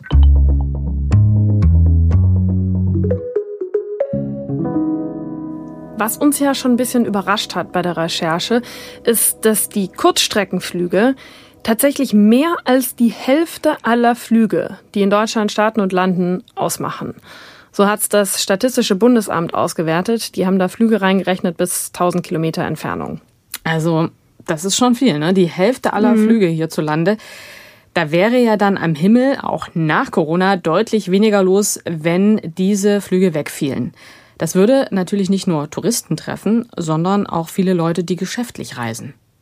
Ja, für die einen ist Fliegen halt Freiheit und für die anderen notwendiges Übel. Zum Beispiel für Emanuel Schipper. Er ist Dramaturg und arbeitet an Theatern und unterrichtet an Unis. Und dafür war er sehr viel unterwegs. Also einerseits hatte ich halt Aufträge, so, also lebe in Hamburg und hatte dann aber Aufträge viel in Zürich, in München und in Stuttgart. Jede Reise, jede Unterrichtseinheit, jede Besprechung war dann halt einfach mit einem respektive zwei Flügen verbunden. Und was dazu führte, dass ich dann oft zweimal die Woche mindestens geflogen bin oder sowas. Für so innerdeutsch oder eben Kurzstreckenflüge. Und das hat rapide abgenommen mit Einerseits mit, mit anderen Auftragslagen, aber andererseits eben auch durch die Fridays for Future Bewegung, wo mein Sohn stark mit beteiligt war und der dann selber auch mal gesagt hat, er will keine Flüge mehr machen, sondern äh, die Züge nehmen und meine Tochter das auch ganz stark befürwortet hat und ich plötzlich wie von einem Tag auf den anderen das auch beherzt habe und jetzt eben so kurze Flüge dann eben nicht mehr buche. Wie machen Sie das jetzt, wenn Sie von A nach B kommen wollen? In den meisten Orten, die ich jetzt arbeite, komme ich dann innerhalb von einem Tag zum anderen halt auch dorthin und da fahre ich halt einen Tag vorher los. Oder ich nehme wieder diese Nachtzüge, die aufkommen, die ich sehr nach wie vor großartig finde. Also jetzt gerade Hamburg-Zürich, das ist einfach hervorragend. Und aber tagsüber dann reisen ist, ist auch super. Da kann man sogar wirklich, also ich kann da gut arbeiten und ich kann auch mal nichts tun und ich bin einfach mal auch nicht erreichbar. Das ist auch ganz gut. Ist das immer alles so einfach? Also wenn Sie in den kommenden Wochen Termine haben, wie planen Sie das? Ich habe jetzt eine halbe feste Stelle in Hamburg, eine halbe feste Stelle in Helsinki. Und das ist schon jetzt wieder eine neue Problematik. Es gibt Direktflüge. Hamburg-Helsinki habe ich jetzt in diesem Fall auch der eine direkt so genommen. Habe jetzt dann eben noch angeknüpft, weil ich auch noch in Tallinn Leute hatte, dass ich dann mit dem Schiff von Helsinki nach Tallinn gekommen bin und jetzt halt von Tallinn weiter gucken, wie ich da zurückkomme. Es gibt auch ein, ein Schiff von der Nähe von Travemünde nach Helsinki. Das geht dann über Nacht und das kann man auch nehmen. Das finde ich auch super mal zu machen so. Mittlerweile habe ich aber herausgefunden, dass jetzt dieses Schiff zu nehmen gar nicht so jetzt CO2 oder Umweltbelastung gar nicht so wahnsinnig toll ist, sondern dass es viel besser wäre, zum Beispiel mit dem Zug erstmal bis Stockholm zu fahren und dann dort das LNG-Schiff zu nehmen. Und ich merke so, dass sobald es die Reise über acht Stunden geht, dann neige ich dann doch wieder zu fliegen. Das ist ja irgendwie ganz spannend mit den Schiffen, also dass die mhm. nicht per se besser sind fürs Klima. Ja. Aber erklär doch nochmal, was jetzt das Besondere an diesem LNG-Schiff ist. Ja, also viele Schiffe fahren mit Schweröl und da wird eine Menge CO2 ausgestoßen, auch noch andere Schadstoffe, zum Beispiel Feinstaub, Ruß. Und LNG, das steht für Liquefied Natural Gas, also Flüssiggas. Und das sehen viele als so eine Übergangstechnologie, bis es Treibstoffe aus erneuerbaren Energien gibt. Mhm. Aber so ganz unproblematisch ist das auch nicht. Das besteht hauptsächlich aus Methan, was dann selbst ziemlich klimaschädlich ist. Also ja. Okay, also die perfekte Lösung scheint es da noch nicht zu geben. Gut, aber mit den Auswirkungen fürs Klima, ähm, das ist sowieso ganz spannend. Aber darüber sprechen wir später nochmal genauer. Mhm. Eins ist jedenfalls klar, wenn es keine Kurzstreckenflüge mehr gibt, dann braucht es Alternativen. Zum Beispiel Züge. Haben wir ja gerade auch so ein bisschen schon gehört. Aber wir bräuchten natürlich viele und vor allen Dingen auch schnelle Züge, also Züge, die so mindestens 300 Kilometer pro Stunde fahren und eben auch grenzüberschreitend. Da gibt's ja auch gerade ein Projekt, auch von unserem Verkehrsministerium und europaweit. Und die Idee ist, dass es ähm, wieder viel mehr direkte Schnellzugverbindungen zwischen den großen Städten in Europa gibt. Also Berlin, Rom in sechs Stunden, so wie eine Tagesschau-Meldung. Ja, das wäre natürlich äh, traumhaft, aber mh, mm, ja, ich glaube, es sind eher so zehn Stunden dann vielleicht realistisch. Aber immerhin, aktuell sind es ja mindestens 14 und dann muss man auch noch umsteigen. Ja, und mit dem Flieger dauert es halt zwei Stunden. Ne? Klar, man muss zum Flughafen kommen, Check-in Security dauert alles, aber es ist trotzdem noch viel schneller. Und man kann auch sehr einfach die Tickets online buchen. Bei der Bahn ist das bei Auslandsreisen zum Teil ja immer noch recht schwierig. Naja, der Flugverkehr ist halt international standardisiert. Bei der Bahn ist das nicht so. Die meisten Länder haben, also noch zumindest, unterschiedliche Zugbahn, Spursignalsysteme mhm. etc. Deswegen kann man nicht eben mal so schnelle Züge quer durch Europa schicken. Nur mal so ein Beispiel.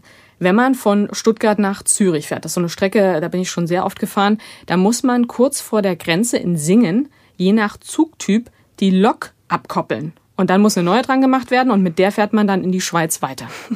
Gut, aber in unserer tollen Zukunft ist das ja vielleicht schon alles angepasst und es gibt viel mehr richtig gute und schnelle Direktverbindungen innerhalb von Europa. Ja, das wäre auf jeden Fall wünschenswert, aber einfach wird das nicht, weil Bahnstrecken bauen, ausbauen, umbauen, das kostet echt viel Geld. Das ist kompliziert und vor allem, es dauert ewig. Ja. Also wenn man nur mal die Schnellfahrstrecke Berlin-München nimmt, also da schafft man es ja jetzt, wenn es gut läuft, in vier Stunden zwischen diesen beiden Städten. Ich meine, wie lange hat es gedauert, die zu planen und zu bauen? Ein Vierteljahrhundert. Das ist so, sorry, aber das ist so absurd. ja. Aber trotzdem, die Bahn soll weiter ausgebaut werden. Das will die Politik ja auch. Nur die Frage ist ja, kann man damit dann wirklich die ganzen Kurzstreckenflüge ersetzen? Die gibt's ja in unserem Szenario nicht mehr. Und ich habe mal nachgefragt bei einer Flugexpertin. Bevor ich an die Hochschule gewechselt habe, habe ich 16 Jahre für die Lufthansa gearbeitet.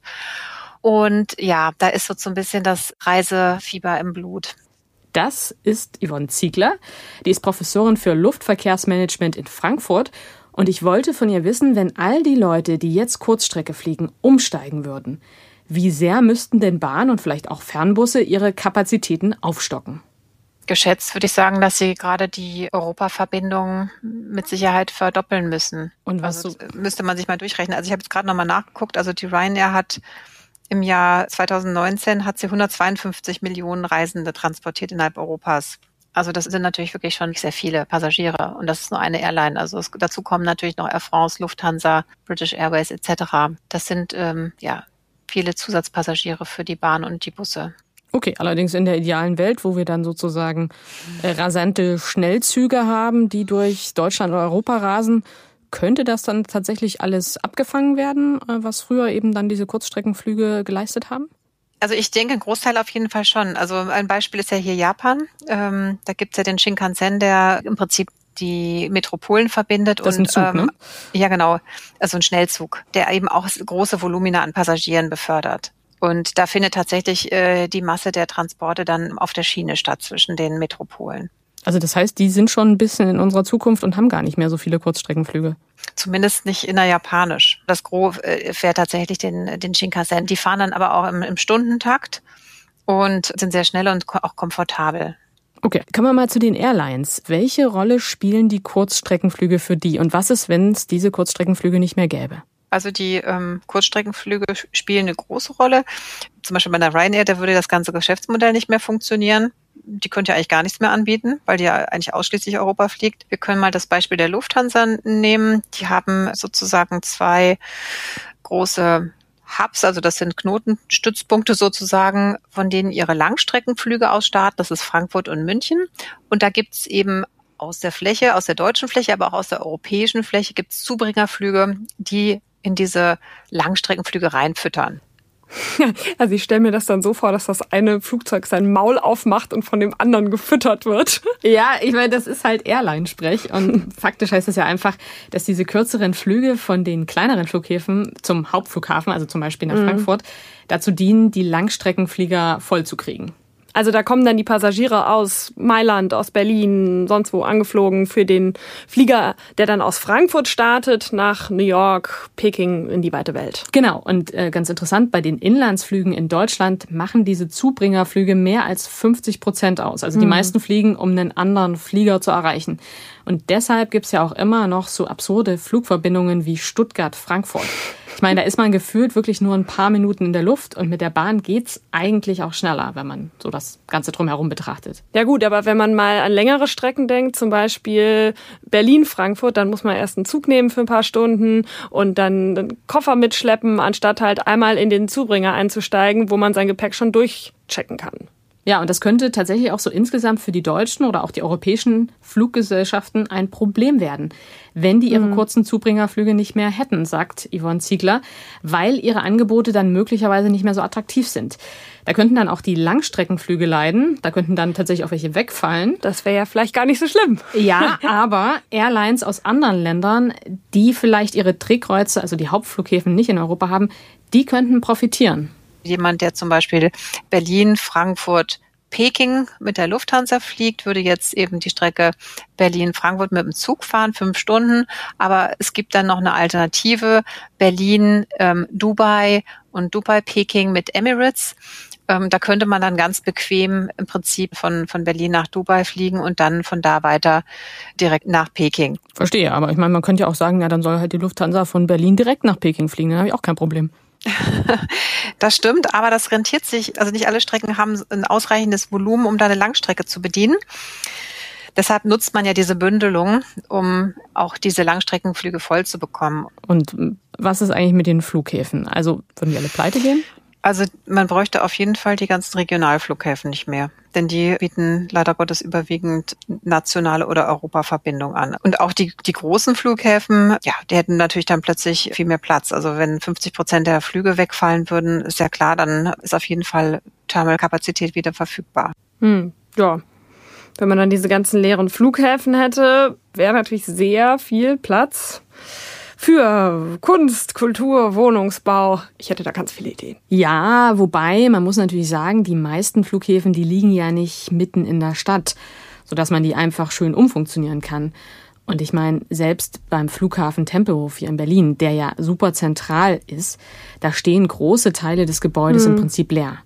Aber es ist natürlich schön, dass das ehemalige Rollfeld jetzt quasi ein riesiger Park ist.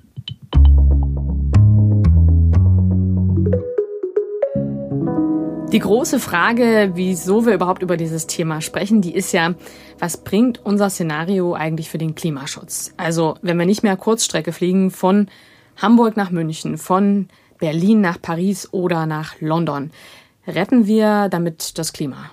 Ja, ich habe mir mal angeschaut, wie sich der CO2-Ausstoß in Deutschland so aufteilt. Und wenn man sich jetzt dieses Kuchendiagramm vorstellt, dann ist die Schnitte, die der Verkehr ausgemacht, so rund 20 Prozent aller CO2-Emissionen in Deutschland. Mhm. Und das meiste kommt da vor allem von Autos. Und jetzt kommt's. Inlandsflüge machen gerade mal 0,3 Prozent aus von allen CO2-Emissionen in Deutschland. Und wenn man Kurzstreckenflüge ins Ausland noch dazu rechnet, dann kommt man vielleicht so bei roundabout einem Prozent der gesamten deutschen Emissionen raus. Okay, das ist also eigentlich krass wenig irgendwie, ne? Ja, ich war da auch ziemlich überrascht, vor allem wenn man an diese aktuelle Diskussion darüber jetzt mal denkt. Mhm. Und ich habe deswegen mit Felix Kreuzig gesprochen, der ist Professor an der TU Berlin und beschäftigt sich mit Klimawandel und Infrastruktur. Und ich habe ihn gefragt, bringt das dann überhaupt was fürs Klima, wenn es keine Kurzstreckenflüge mehr gibt? Also das Szenario bringt natürlich was, weil wir brauchen alle Maßnahmen und vor allem auf der persönlichen Ebene bringt das relativ viel weil die meisten fliegen nicht und wer fliegt, der hat tatsächlich CO2-Emissionen, die oft allein durch den Flugverkehr über den Durchschnitts-CO2-Fußabdruck der durchschnittlichen Bürger hinweggehen. Ja, und der durchschnittliche CO2-Fußabdruck von uns in Deutschland, der ist ja eigentlich auch viel zu hoch. Mhm. Eigentlich müssten wir viel weniger CO2 ausstoßen, um die Pariser Klimaziele einzuhalten.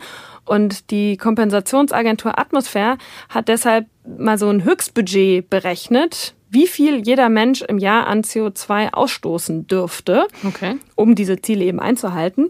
Und wenn ich jetzt einen Flug Berlin-München hin und zurück nehme, dann habe ich damit schon mehr als 10 Prozent von meinem CO2-Budget aufgebraucht. Das heißt also, also für meine persönliche Klimabilanz machen diese Kurzstreckenflüge dann schon ziemlich ja. was aus. Ja, und richtig heftig wird's übrigens bei den Langstreckenflügen. Mit einmal Frankfurt-New York hin und zurück hat man das Budget im Prinzip schon komplett gesprengt. Oha. Aber gut, bleiben wir mal bei unserem Szenario, keine Kurzstreckenflüge mehr. Da bräuchten wir dann natürlich Alternativen, wie die Bahn. Und da sagt der Klimaexperte Felix Kreuzig, der Zugverkehr hat den Vorteil, dass er elektrisch betrieben werden kann. Und auch wird, also die Deutsche Bahn betreibt die ICEs über erneuerbare Energien und damit fallen keine CO2-Emissionen an. Null? Also man wäre sozusagen im Vergleich zum Fliegen absolut auf Null. Also es gibt tatsächlich auch Infrastrukturemissionen, also durch den Bau des Schienennetzes. Die sind aber im Vergleich dazu sehr, sehr gering. Das heißt, es ist auf jeden Fall die erstrebenswerte Variante, den Flugverkehr durch den Zugverkehr zu ersetzen. Bahn ist das eine. Es könnte aber auch sein, dass die Leute dann eher Auto fahren oder mit dem Bus fahren. Wie wäre das im Vergleich? Davon ist eigentlich nicht auszugehen, dass der Flugverkehr ersetzt wird durch den Autoverkehr, weil das doch eine, äh, sehr viel höhere Zeitkosten sind. Also ist zu erwarten, dass eigentlich ein Teil der Reisen wegfallen. Und das Interessante ist, eigentlich ist der ökonomische Wert der Flüge ziemlich gering und viele Flüge können auch ersetzt werden, zum Beispiel durch Zoom-Meetings. Was heißt das ökonomischer Wert? Ökonomischer Wert, dass es den Leuten gar nicht so viel wert ist, diese Reise anzutreten. Es wird einfach nur gemacht, weil es möglich ist, aber der tatsächliche Wert für eine Firma, jetzt noch einen Business-Trip zu haben, der ist gar nicht so hoch wenn man dann doch mit dem Auto fahren würde im Vergleich. Also Sie sagen, viele würden das wahrscheinlich nicht machen, weil es ihnen nicht wert ist. Aber wenn man es doch machen würde, äh, so eine Strecke äh, Berlin-München oder auch eine andere Kurzstrecke, wie wäre das im Vergleich? Wenn man alleine mit dem Auto fährt, dürften die Emissionen genauso hoch sein, ungefähr wie vom Flugverkehr. Allerdings hier ist nicht einberechnet, dass es zusätzliche Nicht-CO2-Emissionen im Flugverkehr gibt. Also der Autoverkehr wäre immer noch besser als der Flugverkehr. Aber vor allen Dingen, wenn die Passagieranzahl höher ist, also zum Beispiel vier Leute im Auto sitzen, dann wird es relativ günstig aus der CO2-Perspektive heraus. Was gibt es denn da noch für andere Probleme fürs Klima, die Kurzstreckenflüge verursachen und die man dann eben nicht mehr hätte, wenn es die nicht mehr gäbe? Es gibt äh, vor allen Dingen die Emissionen, die bei der Start und Landung anfallen. Die sind bei Kurzstrecken natürlich, äh, fallen mehr ins Gewicht als bei Langstrecken, wo das Flugzeug mehr in der Luft ist.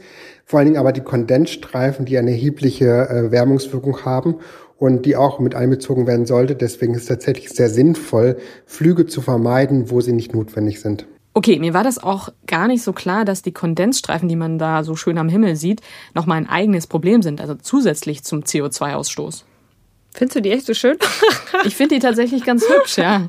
Ich finde, die, malen ja sozusagen äh, Dinge in den Himmel. Also, also wenn du dir vorstellst, das ist Wasserdampf und Ruß ähm, hauptsächlich und das bildet dann da oben Eiswolken und die wiederum verhindern, dass Wärme von der Erde ins All abstrahlt. Das ist das Problem und dadurch wird der Treibhauseffekt im Prinzip nochmal verstärkt durchs Fliegen. Verstehe, aber was ich schon auch noch ganz spannend fand jetzt bei deinem Experten, dass er ja meinte, das Auto wäre ähnlich schlimm wie der Flieger, also gerade wenn man alleine fährt. Das könnte ja gut sein, dass viele Menschen aufs Auto umsteigen würden in mhm. unserem Szenario, gerade wenn die Bahn eben keine tollen Schnellstrecken in der Supertaktung hat, wie wir uns das vorstellen. Und wenn die Bahn sehr teuer ist im Vergleich. Ne? Nochmal als Fazit zum Thema Klima. Da kann man vielleicht sagen, Kurzstreckenflüge machen insgesamt nur einen sehr kleinen Anteil aus, was die CO2-Emissionen betrifft. Ein deutlich größerer Hebel wäre zum Beispiel beim Autoverkehr anzusetzen. Aber auf der persönlichen Ebene, also wenn es um den CO2-Fußabdruck von jedem Einzelnen von uns. Ähm, es gibt ja noch neben Fridays for Future Extinction Rebellion, das sind so ein bisschen die Ultras, also es ist auch etwas, äh, die scheuen nicht vor Sachbeschädigungen und Ähnlichem zurück. Äh, und haben natürlich immer dann auch, wie üblich im Umweltbereich, härtere Forderungen als Fridays for Future.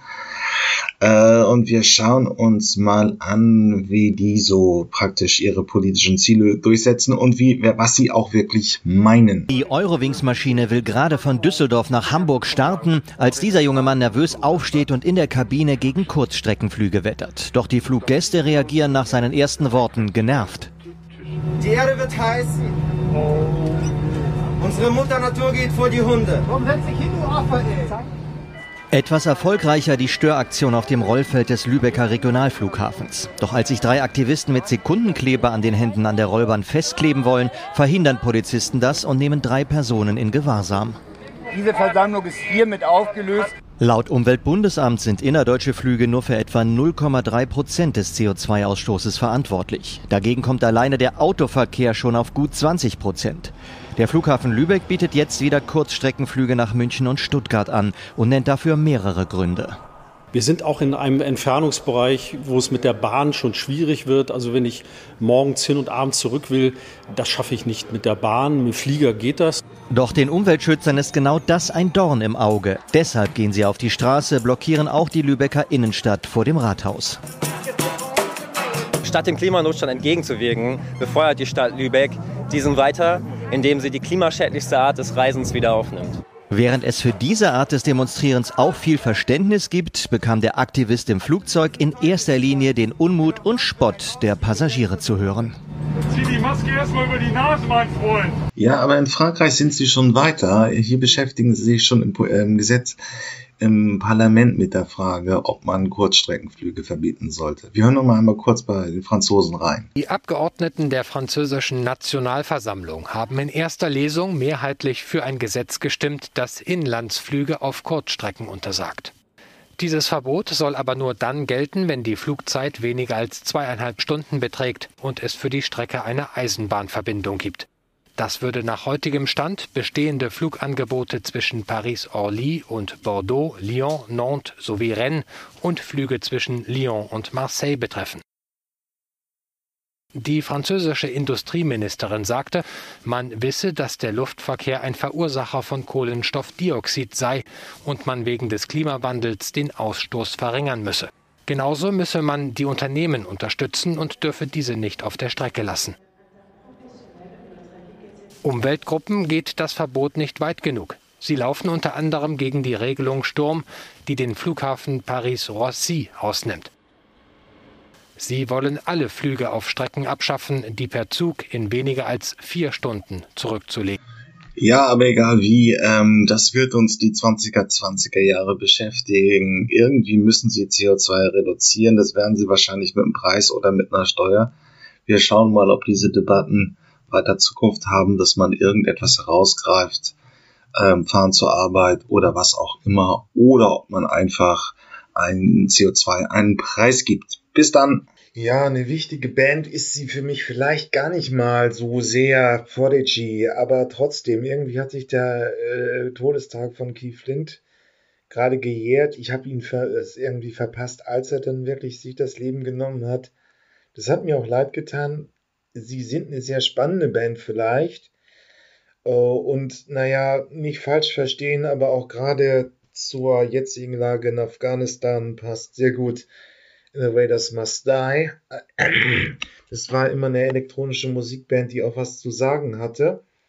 Ähm, jetzt eben zu einem, naja, Versuch zu Afghanistan nach 20 Jahren ist das ziemlich in Scherben geendet. Es ist ein, ein Misserfolg des Westens und wurde wohl von vielen auch als Invasion verstanden. Und No Good, der große Klassiker, jetzt auch schon bald, ja, in drei Jahren sind es 30 Jahre, 94 rausgekommen. Äh, diese großartige elektronische Tanzmusik in den 80ern, da war sie wirklich gut. Also da war es, kann zur Love stehen, wie man will, aber ähm, da war sie frisch, neu, sexy. Ähm, deswegen zweimal diese, ähm, diese Woche auf der Future Sounds Liste Prodigy. Bis dann. Ja, das war's mit den Zukunftsmachern diese Woche. Ähm, hat mich mir hat Spaß gemacht ähm, und wenn ihr irgendwelche Themenvorschläge, Ideen, Ideen habt oder einen Interviewpartner sucht, meldet euch einfach unter jürgen.fahrt.elektroautovergleich.org. Ähm, sonst bewertet mich gut, das wäre nett äh, und bis zum nächsten Mal. Tschüss.